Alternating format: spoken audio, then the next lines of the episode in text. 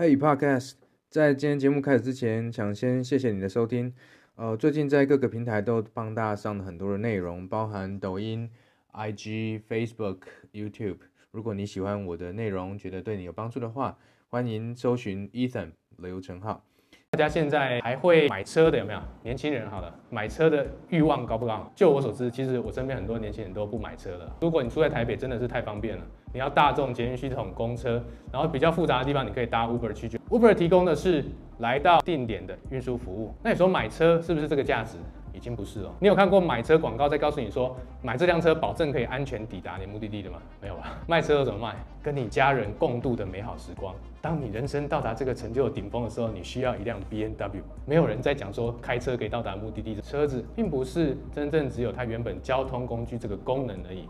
重点的是它对你满足的需求的根本是什么？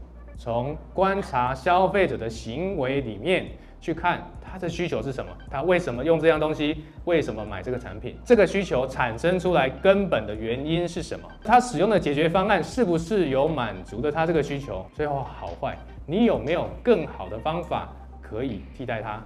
他现在用的方法有没有什么缺点？这些都是你可以去切入，并且找出你现有产品的定位，或者是做一个改款。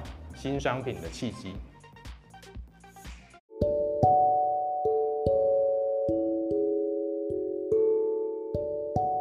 谢谢你今天的收听。我相信很多人现在才刚开始听 Podcast，或许你跟我一样是一边听一边工作或做其他的事情。